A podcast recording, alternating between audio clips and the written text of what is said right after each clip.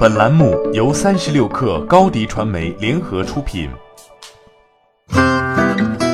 本文来自三十六氪见习作者邹黄晶。据彭博社消息，印度最大移动支付和商务平台 Paytm 目前估值约一百六十亿美元，约合一千一百三十亿人民币，有望从软银和蚂蚁金服处获得二十亿美元，约合一百四十亿人民币融资。知情人士称。该公司通过股票和债权各筹得一半融资，谈判正处于最终阶段，条款仍可能发生变化。对此，蚂蚁金服向三十六氪表示不予置评。Paytm 是一家印度移动购物和支付平台，总部位于印度诺伊达，母公司为万九七 Communications。公司创立初期提供手机充电、线上支付、线上购物等服务。值得一提的是，这次的投资方都不是什么新面孔。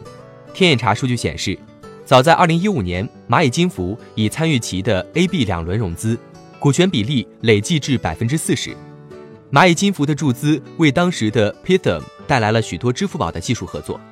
阿里软银随后加入投资序列，软银占股为百分之二十。倘若此次融资顺利完成，蚂蚁金服、软银仍将是 Paytm 最大投资方。此外，eBay、巴菲特投资也是 Paytm 股东。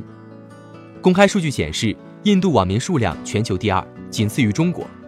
到二零一八年九月，印度互联网用户量增至五点六亿，这就是 Paytm 为投资人看好的主要原因之一。另外，二零一六年十一月，印度实行废钞令，迫使印度民众将现金存入银行，大大减少了货币在国家监管体系外的流动，这给 Paytm 带来了机会。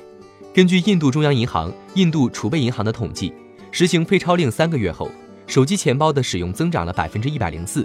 到二零一七年六月，Paytm 经过迅猛的发展，用户数量增至二点二五亿。此外，Paytm 在二零一七年一月已获得印度储备银行批准的许可证，接入 Payment Banks 支付银行业务。这一业务让印度的非银行机构拥有银行的某些功能。这使得 Python 进一步扩展了本地业务。到此，Python 看起来更像是支付宝了，既可作为电子钱包，也拥有储蓄理财功能。今年九月举办的阿里巴巴投资者大会上，蚂蚁金服董事长兼 CEO 井贤栋宣布，截至二零一九年六月，支付宝及其本地钱包合作伙伴已经服务全球超十二亿用户，并且同时已经在印度、泰国、韩国、菲律宾、中国香港、马来西亚。印度尼西亚、巴基斯坦、孟加拉推出了本地版的支付宝。本次融资完成后，支付宝印度版和印度支付宝将开展怎样的合作，仍未可知。